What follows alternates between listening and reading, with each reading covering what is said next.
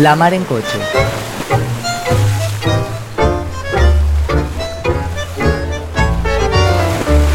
Nos tomamos un café con Leo Maslía en el barrio de San Telmo un lunes a la mañana.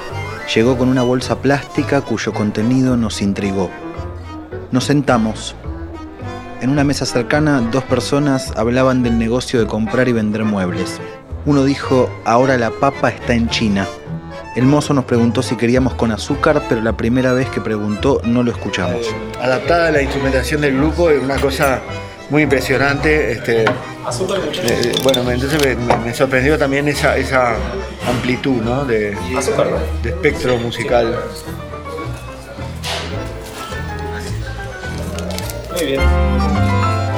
Leo Maslía nació en Uruguay, es músico y escritor. Editó casi 50 discos de música popular y algunos de músicas impopulares, como él mismo dice. Escribió música para piano y de cámara para diferentes instrumentos. También compuso una ópera, Maldoror, basada en los cantos de Maldoror de Isidor Ducas. Publicó más de 40 libros y escribió obras de teatro. Ganó varios premios y giró por todo el mundo. Pero no empezamos hablando directamente de él, sino de los que iban cantando, un colectivo de solistas que integró la resistencia cultural durante la dictadura cívico-militar en Uruguay. Este, ahora, lo, curioso es que.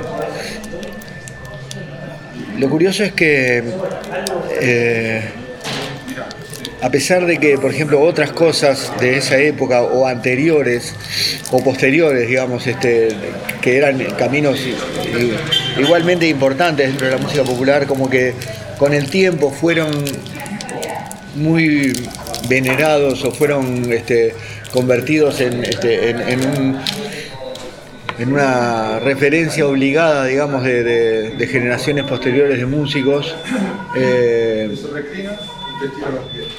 con, en el, con el caso de los que iban cantando, es como que hay muchas generaciones de músicos que, que trabajan como si eso no hubiera existido. O sea, realmente no tienen ningún registro de lo que de lo que pasó ahí, de lo que, de lo que, de lo que hizo ese grupo, ¿no? Cosa que realmente es, es, este, es lamentable porque es algo muy, es como, no sé, como si, es como si acá, por ejemplo, suponete, este, bueno, acá o en cualquier parte, porque no son cosas, la música, digamos, no, no, no va tanto específicamente por países, pero eh, te hago una, un- no sé, un- una comparación, es como si, como si acá, por ejemplo, eh, hubiera, eh, surgiera toda una movida de gente que se dedique a, a- a- al tango, este, pero que no haya escuchado nunca a Piazzolla, por ejemplo, ¿no? Que ni, ni tenga idea de lo que hizo. Este, ¿no? Y que de repente estén haciendo cosas que. eh, ¿Cómo te puedo decir? Que. Como si, como si fueran este, algún tipo de, de intento de, de abrir un camino, pero muchísimo más tímido que lo que hicieron ellos y sin saber que eso se hizo de manera mucho más desarrollada. ¿no? Hoy lo voy a decir, no quiero verte más. Abrázame. Hoy lo voy a decir, no quiero irte más. Arrúllame. Y no lo sabes, sabes, sabes, no lo sabes. Lo que yo digo, digo, digo lo que digo. Y no lo sabes, sabes, sabes, no lo sabes. Lo que yo digo, digo, digo lo que digo. tiene que ver con una ofensiva neoliberal en los 90 o algo así. Sí, sí, creo que es muy posible. O sea, sin duda, lo que fue la, la influencia de, de- de- de las radios y de los sellos discográficos comerciales que en, esos años, digamos, pagaban para que se pasaran ciertas cosas este, y que por supuesto eso impedía que se pasaran otras. Este, influyó muchísimo en eso. Ahora es diferente porque la- las maneras de, las vías por donde llega la música son otras, pero bueno, pero eso creo que sin duda, este, sin duda eh, fue, fue una cosa muy, muy decisiva, pero igual eso, por ejemplo, no impidió que con los años la música de Mateo se convirtiera eh, en, un, este, en una cosa, digamos, muy, no solamente continuada y versionada, sino, digamos, que, que, tuviera también muchos continuadores, ¿no? Nunca me equivoco, nunca me equivoqué. Firme es tu voz, mi amor. Perdóname y no voy a hablar más. Abrázame. Los que iban cantando, casi un ejercicio intelectual. Yo no sé, realmente no, no sé, creo que, creo que probablemente nadie lo sepa a ciencia cierta porque, porque si, si, si, hubiera fórmulas que se pudieran saber, este, como que, bueno, no, no- no existirían tantos intentos fracasados de, construir este, algo así, ¿no? No sé, yo la, la verdad que no sé. Eh, creo que eh, tiene algo que ver, digamos, no es, no es, este, no es solo la, la composición, que las características que tiene que tener la composición, sino que eso está ligado también a las formas como, se difunde la música, me parece. Porque hay cosas que, por ejemplo, si, si se- si están capaz que hay, cosas que tienen por ejemplo pueden tener las mismas características en cuanto a forma musical eh, en, cuanto a estructura o qué cosas se repiten que otras pero si no tienen por ejemplo cierto mm, cierta cantidad de, repeticiones en algún medio este de comunicación masivo, este, no, no van a ser nunca un hit. Este, pero, pero hay algunas que teniendo esa forma, capaz que si, si alguien en una semana, aunque sea en parte, oyó, la oyó 10 o 15 veces, entonces ya le genera, este, digamos, eh, algún tipo de, de, adicción o de... Este, de, de registro que, que lo hace buscarlo para escucharlo de nuevo, algo así. este. Pero si no llega a esa cantidad, capaz que no, capaz que no pasa. Por eso creo que no es solo la, no es, no es solo la composición. Oh,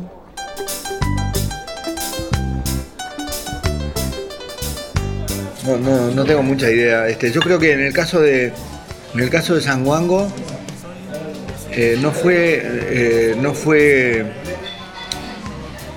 específicamente la canción eh, lo que lo que llegó a tener lo que yo lo que llegó a tener una difusión bastante amplia, sino que fue el clip que, se hizo, porque este se hizo eh, un clip que se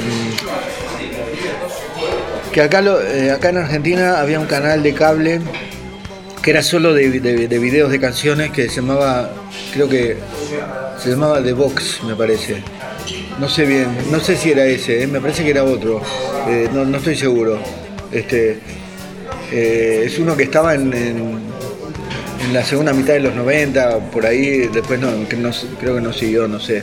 Este, que ese era, apa- aparte era por pedidos de la gente lo que, lo que, lo que pasaban. Y, y ese, ese, entonces me parece que a través de ahí lo- la conoció mucha gente la canción y después, en realidad después como que la usaron mucho como, como por algunas cosas que decía la letra, así como en programas de radio, programas de televisión, como, como pero como para apoyar, como efecto, para apoyar alguna otra cosa que estuvieran haciendo, ¿no? Este, sección de la canción para acentuar claro, la radio, claro, claro. Pero me parece que fue el clip, no, no, la- no, no solo la canción así, la, la grabación sola, lo que, lo que tuvo así un- una lo que llegó a hacer que la canción se, se- difundiera, se difundiera mucho, ¿no? Este, pero el, Corriente Alterna es muy distinto porque es una, eh, es una canción que capaz que capaz que la conoce mucha gente y en, varios países, pero, pero no dejan de ser élites. ¿no? No, no, no es una canción así. eh, muy popular, así en el sentido amplio, ¿no? Y Viromes y Servilletas, que es la más versionada, tiene muchísimas versiones. Sí, sí, tiene muchísimas, pero bueno, esa, esa canción eh, ya, ya tenía muchas versiones desde que, desde que, desde que yo la había grabado, este, que, la tocaba en, en los años 80, tenía muchas versiones, pero también de, de, de élite, ¿no? Este, versiones que este, conocía muy poquita gente que eh, escuchaban a, los músicos que la habían versionado, pero que no eran muy conocidos. Este, pero creo que se hizo más conocida la canción este, después de que la grabara Milton Nascimento en un, disco, que aparte la había grabado en español y en portugués también, y bueno, me parece que a partir de ahí fue que se, se hizo más conocida y, y empezó a haber muchas más versiones pero no tanto versiones de la canción ori- original, sino versiones de la versión de Milton, realmente.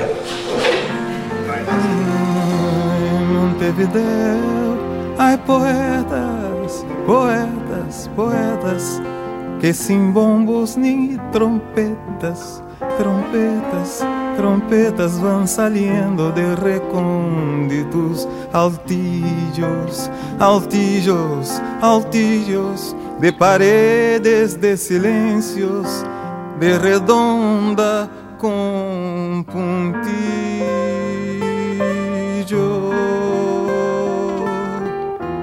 Salen de agujeros mal tapados, tapados, tapados, y proyectos no alcanzados, cansados, cansados que regresan en fantasmas de colores, colores, colores, a pintarte las ojeras y pedirte que no llores.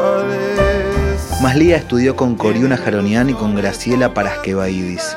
Era un espacio de composición y también de debates relacionados al rol del arte y la cultura popular. La charla derivó en los géneros musicales, la música culta entre comillas, los monarcas y la pica piedrización de los supersónicos. Este, pero bueno, sí, yo, yo coincidí, digamos, en, en grupos. Yo estuve yendo unos cuatro años más o menos a la casa de ellos y eh, coincidí eh, en distintos momentos con... eh, al principio, por ejemplo, estuve junto con Jorge Lazarov y Mariana Berta, una gran oboísta de allá. Y después este, el, grupo con el que, eh, con el que más tiempo, del que más tiempo formé parte, que estaba Fernando Cabrera, Bernardo Aguerre, guitarrista y compositor muy bueno, que después este, durante años fue acompañante de Eduardo Almanzán, este, y también del Zabalero, con Elvio Rodríguez, que él era compositor, pero su labor principal era este, ser crítico musical. Y Fernando Condon, que un compositor del área, entre comillas, culta, que bueno, después se convirtió en director de orquesta. Eh, y Carlos da Silveira, que bueno, también integraba los que iban cantando. A veces para nombrar la música popular, No sé si te dije Fernando Cabrera Sí. también. Bien.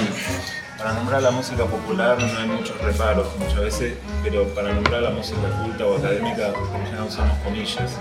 Y me parece, que, por lo menos por lo, por lo que se sabe, eso era algo que se charlaba mucho con Orión, esta Sí. preocupación de, bueno, si esas categorías son válidas hoy, Sí, eh, bueno, este, son, son, son categorías que el, problema que tienen es que ninguna, este, primero que no, son, eh, son cosas que sirven un poco, pero no, no, no son completas, y ni siquiera son dis- disjuntas, ¿no? Como categorías, porque es como si, no sé, vos t- todas las, las cosas que hay acá entre las que, las que son de madera y las que están eh, a más de un metro por arriba del suelo, yo qué sé, pero eso no, hay algunas que pertenecen a las dos y hay otras que no están y hay otras que, que, que- que- tienen las dos propiedades, ¿no? Este, pa- pasa eso. Este, que popular puede ser, puede ser popular por el, por el alcance que tiene, por la difusión que tiene o por algún tipo de criterio sobre la, construcción interna de, la música, puede ser por varias, por varias cosas se puede pens- pensar o tipificar eh, y no, está claro y, y na- nadie lo aclara mucho tampoco cuando, cuando habla o usa esos, términos. ¿no?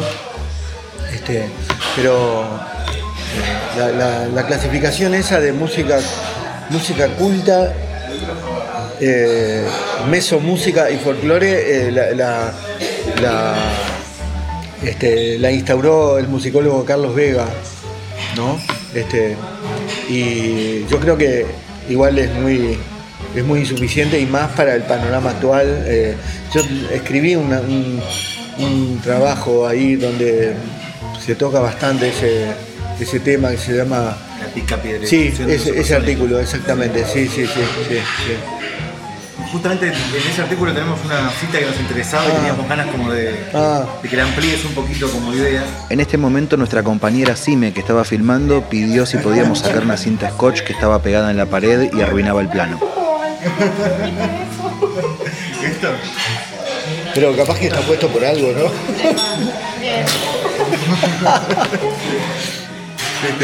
Decíamos que en ese artículo hay una cita que nos interesa que es que vos escribís las músicas que se eligen a nivel de las multinacionales para proyectar e imponer el consumo masivo no son solo un mecanismo para ganar plata y para perpetuar el ejercicio del poder, son también un reflejo de lo que les gusta a los dueños y de lo que ellos son. Eso, eso, eso lo- me- eh, fue- es una opinión de Lito Nevia, que se lo escuché, se lo oí decir a Lito Nevia, me pareció brillante.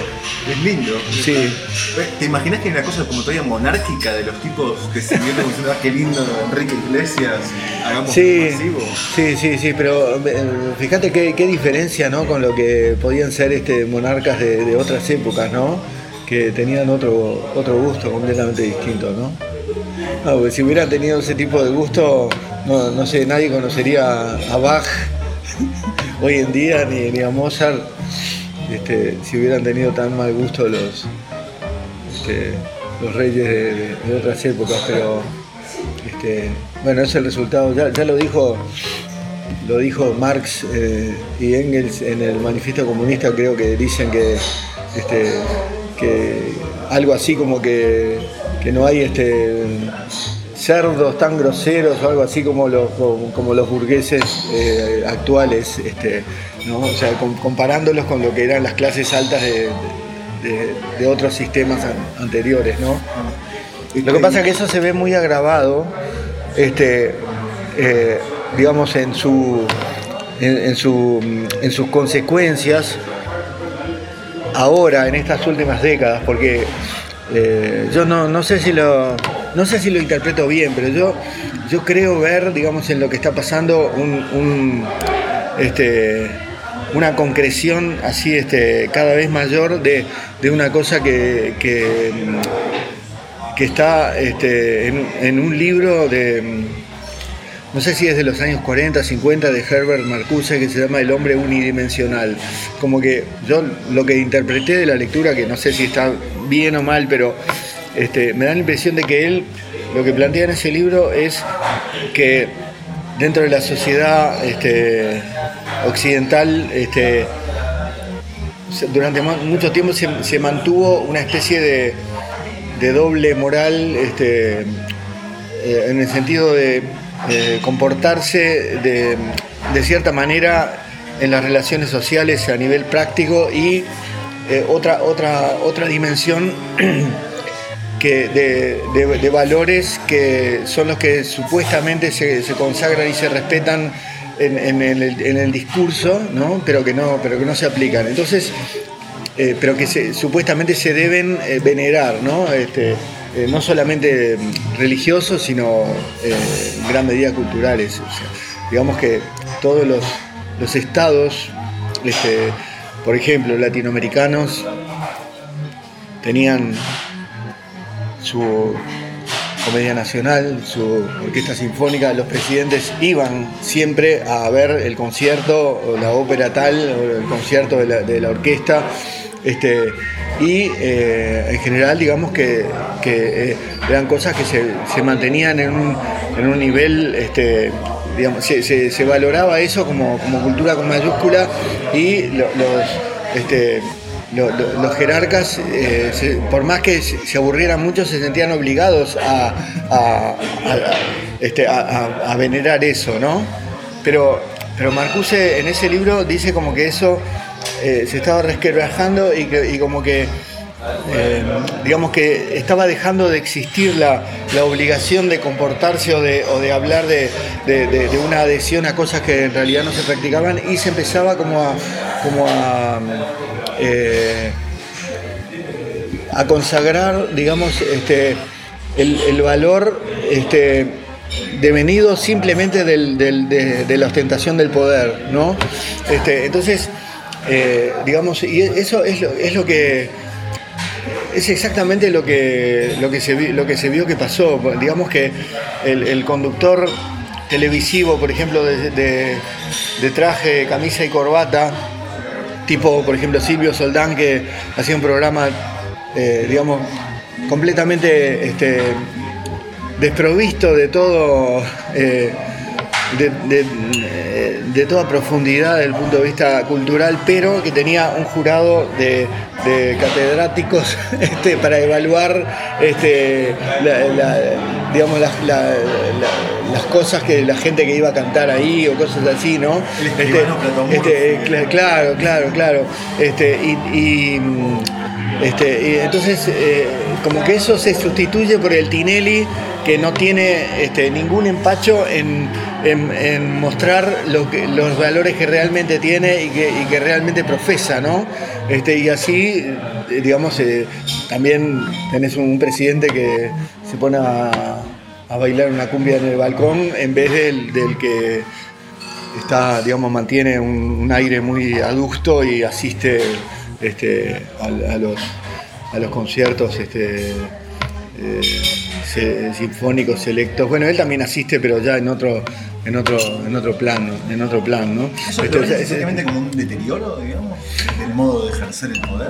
No, no, este, yo no, no, yo no, no pienso que sea un deterioro, pero, pero, pero pienso que es, que es este, un, un signo de, de- del, este, de, de la actualidad, ¿no? Es, es lo- bueno, es lo que pasa también con gente como Trump, yo que sé, que, que no, no necesitan fingir nada, ¿no? Este, eh, tienen, este, digamos, este, eh, creen, creen que eh, el- el- la situación de poder en el que están ya necesariamente consagra como algo bueno su forma de su forma de, de- de pensar y de ser, ¿no? Y no necesitan fingir. Esos modos de ser, de, y de tentar el poder actualmente, ponen en jaque a veces un poco herramientas del absurdo, de la comedia, de la ironía, porque es como si ya la realidad lo fuese un poco. y capaz que sí, capaz que sí, yo no, sé. Este, hay cosas que sí, realmente este, son este, im- impensadas hasta para hasta para los eh, escritores de ficción, ¿no? Realmente.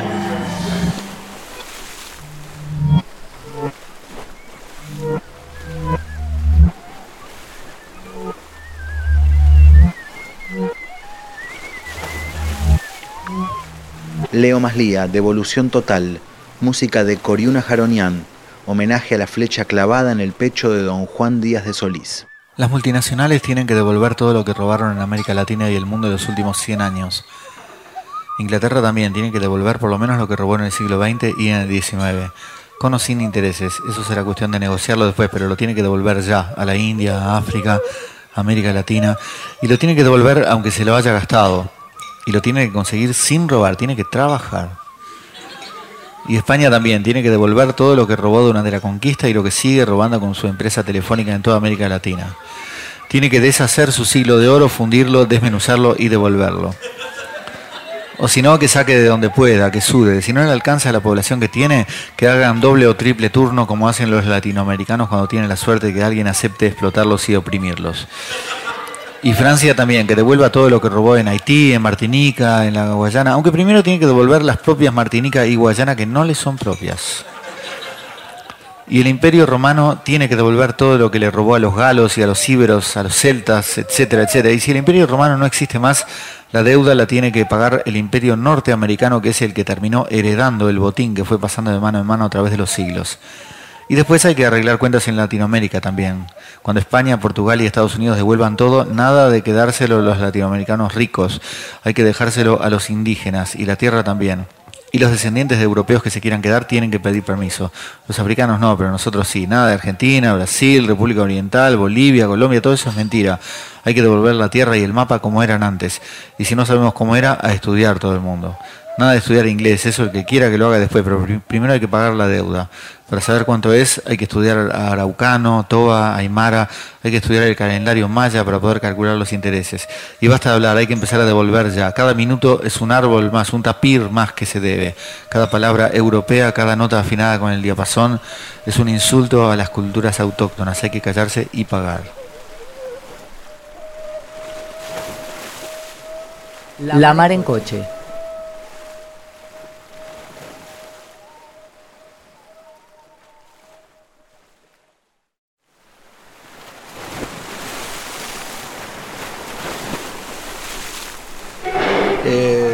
Yo en, los años en que, empecé a hacer canciones, este, yo creo que casi todos los que los autores de canciones de esa época de alguna manera sentían que al escribir una letra de canción no solamente estaban eh, expresando un sentimiento particular, eh, sino que eh, la, eh, la interpretación de una canción frente al público, de alguna manera, aunque, aunque se hablara de, digamos, de cosas íntimas o que, de cosas que no tuvieran nada que ver con la sociedad en general ni nada, pero igual implicaban tener una, una postura eh, sobre las cosas que, este, que, se, estaba, que se estaba proponiendo ¿no? al al resto de la sociedad y que eso podía ser eh, debatido, podía ser este, confrontado, ¿no? Este, pero había como una especie de responsabilidad, me parece, este, en, la, actitud del autor, más allá de que, eh, de, que los resultados pudieran ser este, eh, buenísimos o desastrosos, pero me parece que la, exigencia de un autor este, era diferente y que, y que ahora eh, no importa lo que se diga, no importa que se entienda, que no se entienda, este, como que, como que la gente me parece que se eh, quedó completamente anestesiada en general este, a, eso y eh, realmente me parece que hoy en día no, no importa nada y además, no sé, como que hay una cantidad enorme de gente que escribe canciones pero no sabe escribir, no tiene idea ni de lo que está diciendo este, eh, al escribir eh, y me parece que la gente también la acostumbraron a, no... O sea, no es que a la gente no le, guste o no le interese la letra de la canción, pero, pero la oye de una manera, este, como, no sé, como, como toda la, la cantidad de los millones de personas que puede haber en Latinoamérica que escuchan canciones en inglés de las que eh, en gran parte no entienden nada, ni siquiera los que los que los que los que conocen el idioma quizá eh, tampoco las entienden porque bueno capaz que tienen un montón de, juegos o de referencias a cosas de, los lugares donde son los autores este, y que y que del mismo modo como no sé acá una cantidad de expresiones lunfardas o cosas que, pueden estar en las letras de los tangos y no sé, por más que alguien sepa español en, eh, en Alemania, capaz que no entiende bien de, qué se trata, de lo que está diciendo una letra, ¿no? Por más que haya estudiado español. Este, y eh, me parece que eh, es normal este, para, la gente, digamos, engancharse con la... Con, con las canciones, sin importar si este, eh, creo que se, deja de saber lo que es entender. Eh, o sea, como que ya nadie sabe lo que es entender, entonces nadie se preocupa por eso porque no, no, saben que existe algo que, le falta en la captación de, de, una- de un hecho artístico, ¿no?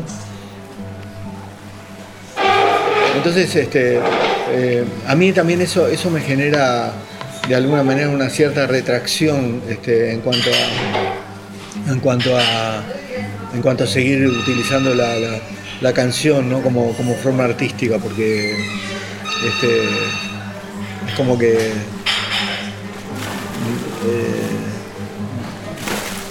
me siento eh, me siento digamos distinto en ese plano y me parece que es un- una buena una buena reacción a, a esa- a ese tipo de mecanismo que se da es este eh, no hacer no hacer canciones ¿no? Como para- No hablas de la no- música, hablas de la canción. ¿qué? No Claro. hablas de la música, sino de la canción. claro claro de la canción sí sí sí, sí. Sería una pena.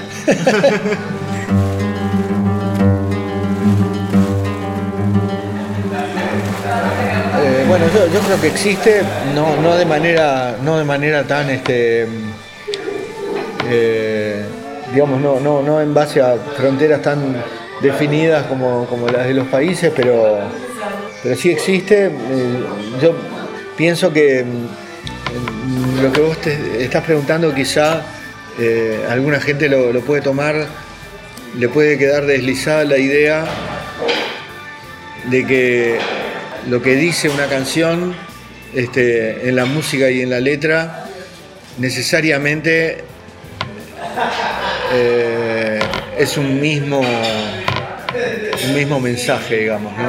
Porque, o sea, vos, estás haciendo una canción que, que habla específicamente de, cosas de cosas de tu entorno, pero eso no quiere decir que la música también lo haga, ¿no? Sea, yo creo que es demasiado común dar por sentado que la música de una canción es la equivalencia, eh, digamos, con, las notas de lo que el texto está diciendo, simplemente porque está eh, asociado, eh, porque, va junto, ¿no? Creo que muchas veces no, es para nada así, ni, tiene por qué serlo, ¿no? Este, eh, pero digamos que tanto en lo musical como en la letra, bueno, creo que creo que sí hay, hay cosas que hablan directamente y hay otras que hablan indirectamente. eh, no sé, una cantidad de cosas este, del rock, por ejemplo, este, de, de acá y tam- también de allá y de, y de otros lados, pero no, no, no, de, no de países de habla inglesa. De repente pueden estar hablando de algunas cosas en la letra, pero en la pronunciación, en, cómo, se pronuncian eh, las letras y cómo se pronuncia el español, este, quizá, por ejemplo, están diciendo algo que no, que no, que no, que no piensan ni, quieren decir explícitamente, pero están diciendo, a mí no me gusta ser de acá, yo quisiera ser de otro, de otro lugar y quiero, quiero convertir este, mi idioma en el, idioma de otra gente, por ejemplo, ¿no? Este, hay otras cosas que sí hablan directamente de- del lugar o pueden estar las dos cosas juntas. Este, creo que son, son muchísimas los ángulos desde donde se están diciendo cosas este, sobre la región o el lugar de, de donde uno está y bueno, en- también en la, música, bueno, se está diciendo cuán penetrado uno está por, cosas de, que le hacen creer que son la manera como se debe componer este, y, este, lo opuesto también, ¿no?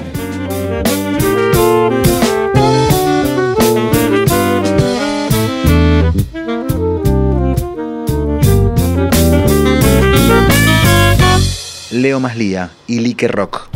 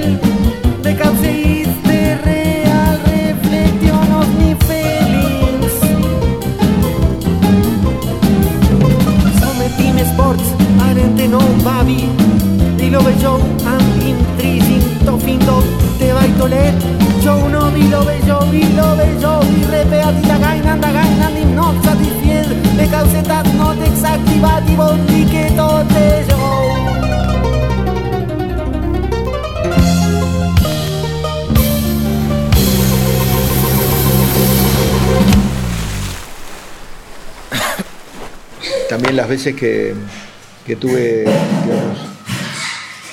experiencias de, estar eh, dando clases de composición musical y todo eso, como que de tratar de que, de que la, la- reflexión crítica, digamos, este, no, no ahogue el impulso compositivo, porque no- normalmente uno cuando está eh, componiendo, bueno, está- se enfrenta con la, con la autocensura eh, propia de, o natural, digamos, en, el surgimiento de una cosa que al no, al no, al no existir, este, de alguna manera es una afrenta al, al- mundo, a la sociedad, y bueno, como que no, no hay que ahogarla, digo, siempre se puede suprimir después o modificar después, pero hay que tratar de- de dejarla surgir lo más posible y ver hasta dónde llega y entonces después se puede analizar todo lo que se quiera, ¿no?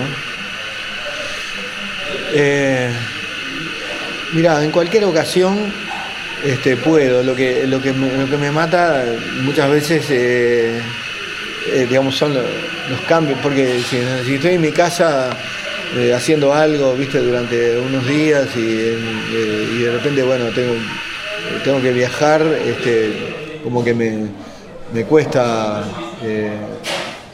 con algunas cosas no, pero hay, pero hay otras que con las que no puedo seguir si, si, si no estoy un poco en este, en el, en el lugar o, en el entorno, digamos, que con el que lo empecé a hacer o en el estado anímico, digamos, con, con el que lo con el que lo, lo empecé, ¿no? Y capaz que son cosas que en otros momentos después también me cuesta mucho reenganchar. este. yo te diría que no, no, no es que me influya mucho eh, el lugar, pero sí me influyen los cambios, eh, los cambios de, de- de lugar y de, de- situación me, me- me- me influyen mucho en cuanto a las posibilidades de, llevar adelante un, un- un trabajo creativo, artístico.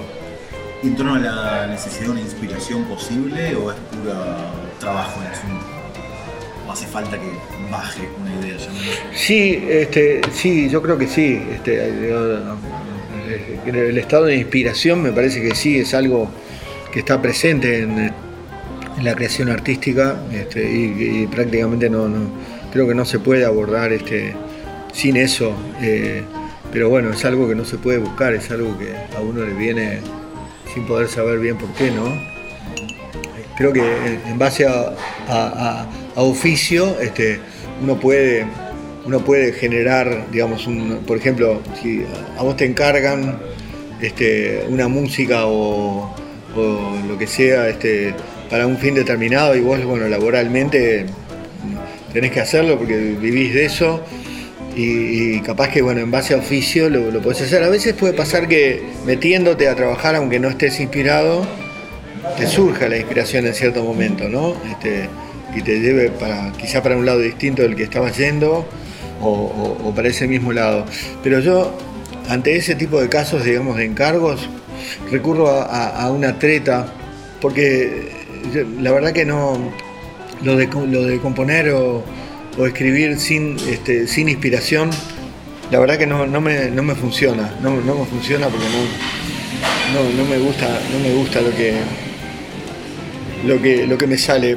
Pero lo que sí me pasa es que como tengo muchísimas cosas resultado de un estado de inspiración, pero que las tengo empezadas, pero que después no pude seguir, están guardadas como, borradores, cuando me encargan algo, empiezo a buscar dentro de todas las cosas empezadas que tengo, cuál puede ser afín con eso, y entonces agarro, agarro eso, que es algo que realmente es una cosa en movimiento que, surgió verdaderamente como, como, como creación. Entonces, este, eh, metiéndome en eso, bueno, puedo a partir de ahí sacar algo que, que- que me resulte satisfactorio ¿no? para un encargo. La mar en coche. Bueno, en- eh, lo que pasa es que, mira, para mí la verdad que el, el- eh, mi trabajo más, más pesado y, y- y- y la mayor parte de mi trabajo no, no consiste en, en- en estar de gira ni, ni- ni en las presentaciones en público, sino en el, el resto del tiempo, porque es donde ese, ese es el, digamos, el, el verdadero trabajo, ¿no?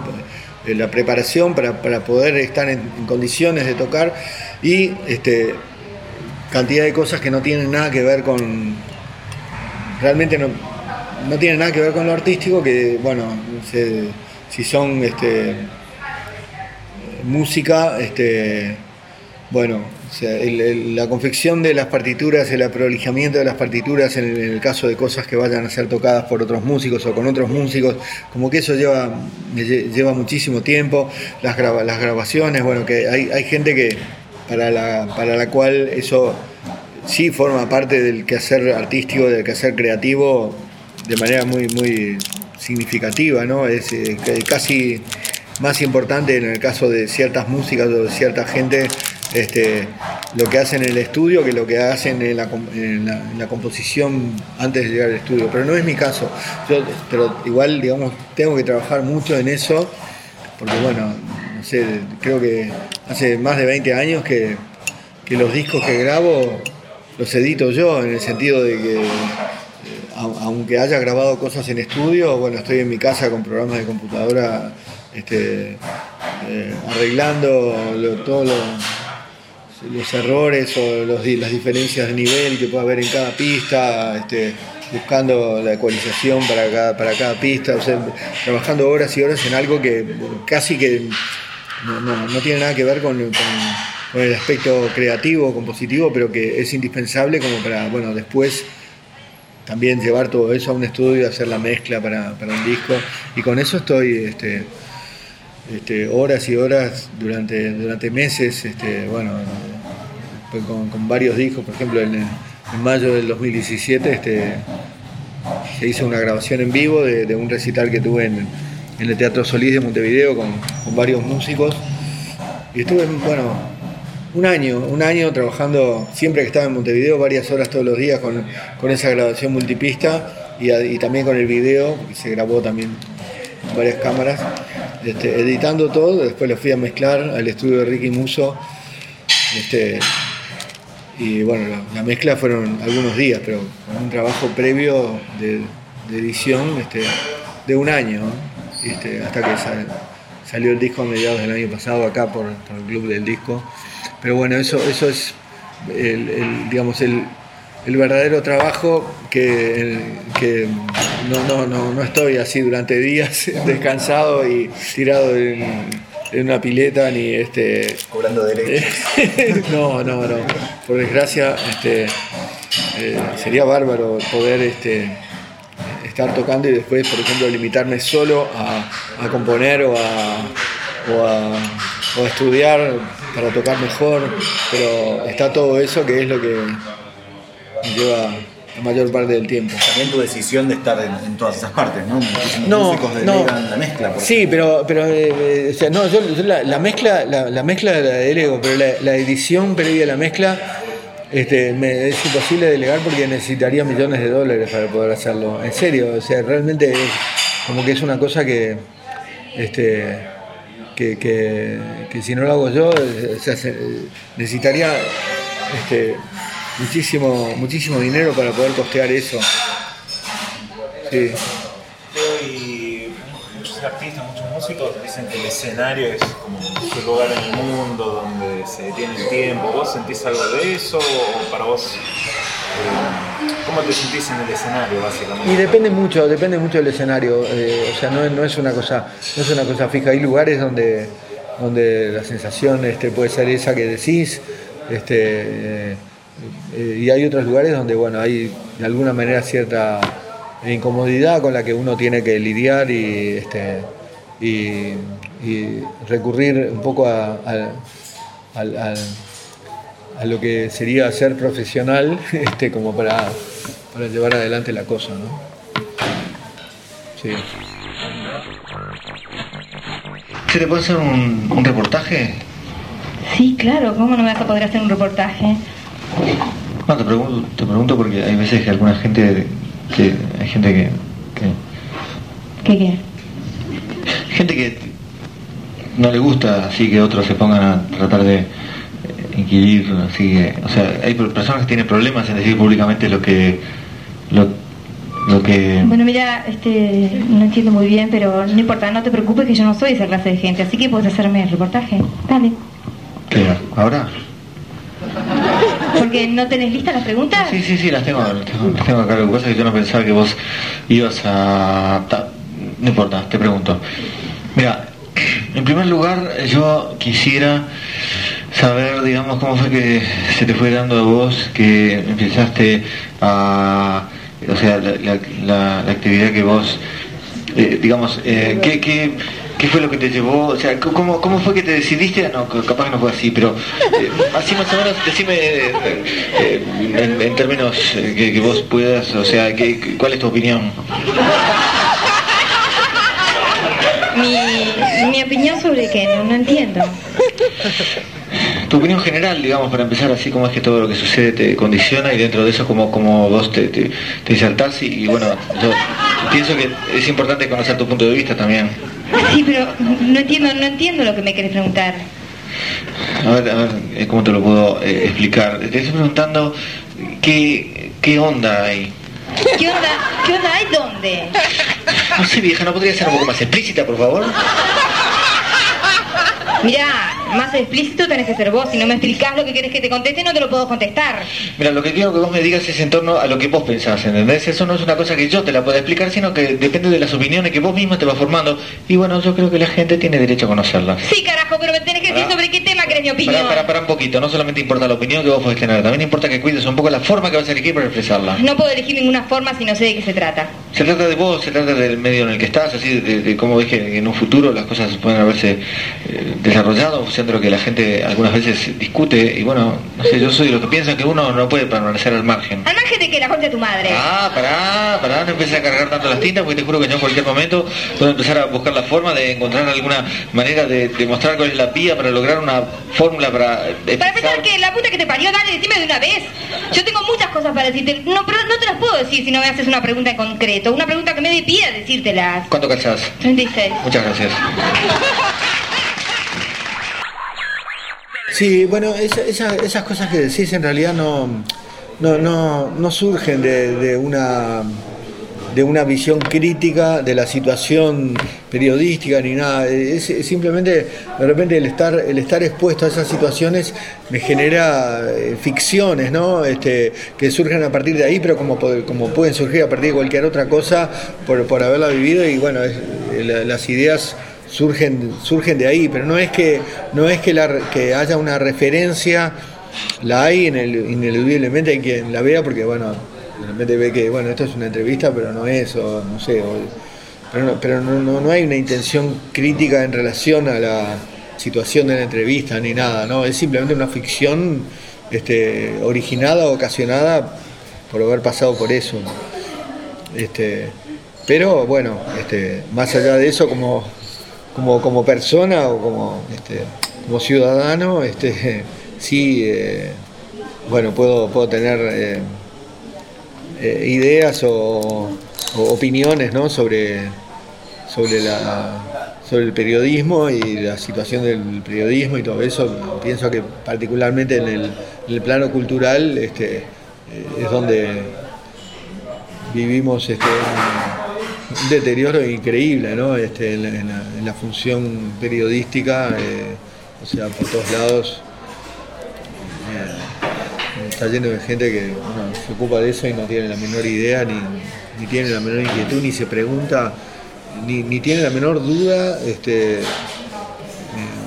en cuanto a cosas que, este, no sé, como que lo menos que podrían hacer sería preguntarse si realmente las cosas son así, ¿no? Este, pero no, no, no, hay nada. Igual te digo que este, yo a veces me quejo este, eh, acá eh, o en Uruguay, pero las veces que voy a otros países este, latinoamericanos, o incluso a veces, eh, bueno, en algunos casos en España, este, y acá, no sé, parece, no sé, es como, como, como, como estar este, acá son, son todos Humberto Eco en comparación con lo que con lo que son en otros países, realmente te digo, es, es increíble, es increíble lo que con, la, con lo que te puedes encontrar.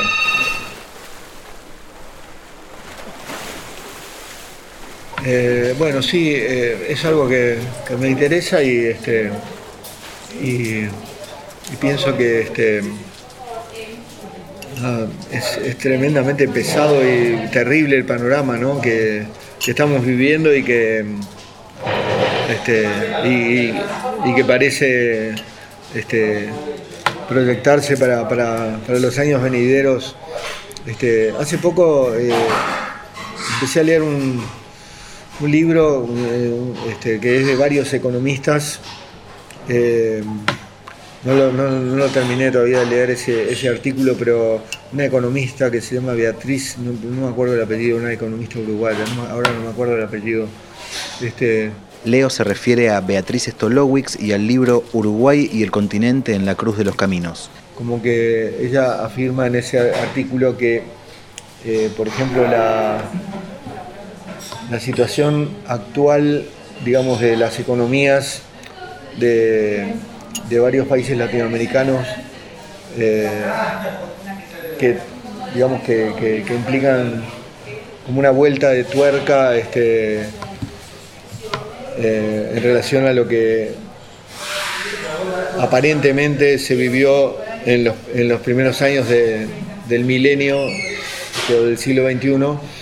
O sea, como que eh, lo que está pasando a nivel político, digamos, en varios países latinoamericanos, como Brasil, Argentina, no es, no es un cambio de, de orientación, sino el resultado político de eh, inevitable de, de lo que estuvo pasando a nivel económico durante el ciclo de los gobiernos, entre comillas, progresistas.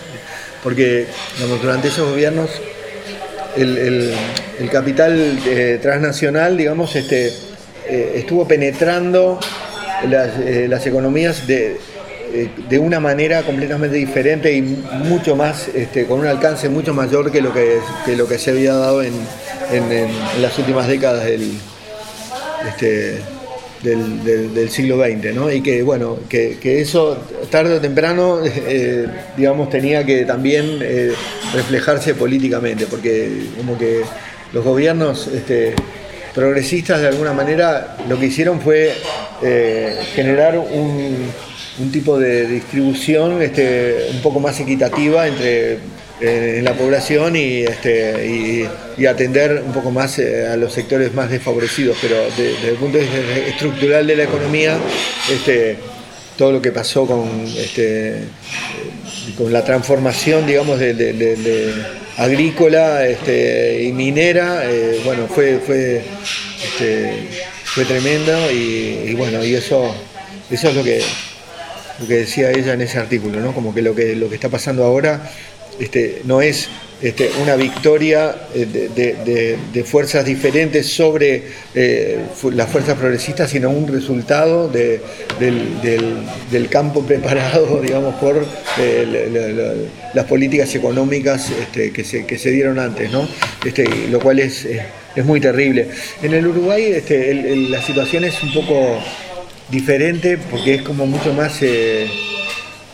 hay como mucho más este, ambigüedad, porque es, es- muy raro, porque, porque te- tenemos gobiernos que eh, en algunas cosas aparentan este, ser eh, de los más progresistas de Latinoamérica, pero eh, desde el punto de vista tanto económico como, por ejemplo, de cosas como, como justicia, derechos humanos, este, eh, realmente, este, pero son, son gobiernos que se han manifestado como lo- los, los socios más eficaces, como los agentes locales más eficaces de la penetración imperialista y transnacional, ¿no? Realmente es una cosa este, tremenda porque este, comparado con lo que con lo que fue Brasil y, y Argentina durante, durante los gobiernos de Lula o de, o de los Kirchner, este, eh, o sea, eh, las grandes empresas eh, estaban y, así este y,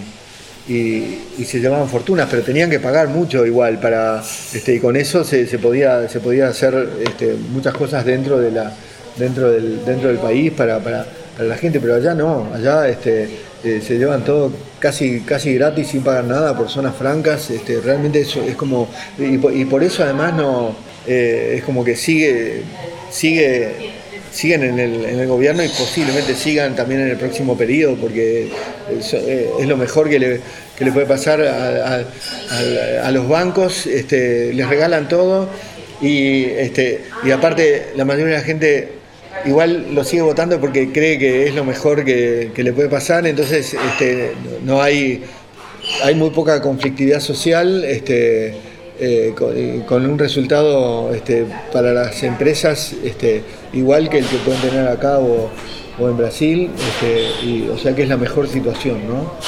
Eh, por eso, no sé, no sé si cambiará el gobierno, igual hay, hay, hay descontento y, todo, pero no, no, no sé, no creo que alcance como para que el, el próximo gobierno sea de otro, de otro palo, por eso es un poco distinta la situación.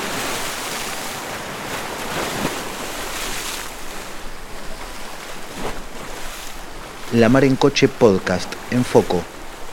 Ariel Izajarov, Ximena Astudillo, Diego Escliar, Maru Valdiuter, Celina Sereno. Gracias especiales a Julián Galay.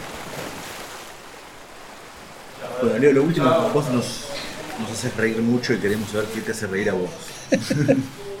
Y bueno, este, como, por ejemplo, de, de cosas, este, cosas de ahora, este, por ejemplo, me, eh, me, me divierten muchísimo las historietas de Gustavo Sala. Eh, también, bueno, también eh, cuentos de lo que escribe su medio partener, socio en muchas cosas, que es un, escritor uruguayo que se llama Ignacio Alcuri. Es algo de lo que que me no- no- normalmente no soy muy este, lector ni, este, ni tampoco a nivel así de- de cine o de televisión de, de- de ver cosas humorísticas pero bueno esto esto es algo que, que sí me, me hace reír mucho ¿A qué músicas volvés siempre? eh, no tuyas, ¿no? ¿Cuáles son las músicas que te gustan en las cuales volvés habitualmente? y bueno este, la música de Bach la música de bueno quizá eh, una música en la que estoy muy metido, digamos, en los últimos años, pero que no, no- puedo decir que sea una vuelta porque es algo que, si bien me- siempre me gustó, pero no, lo, no, no es que estoy volviendo porque estoy cono- como conociendo más y conociendo cosas que no conocía y estudiando este, la música de un compositor uruguayo que se llamaba Héctor Tosar. Héctor Tosar, Tocata, año 1940, grabado en el Teatro Solís de Montevideo.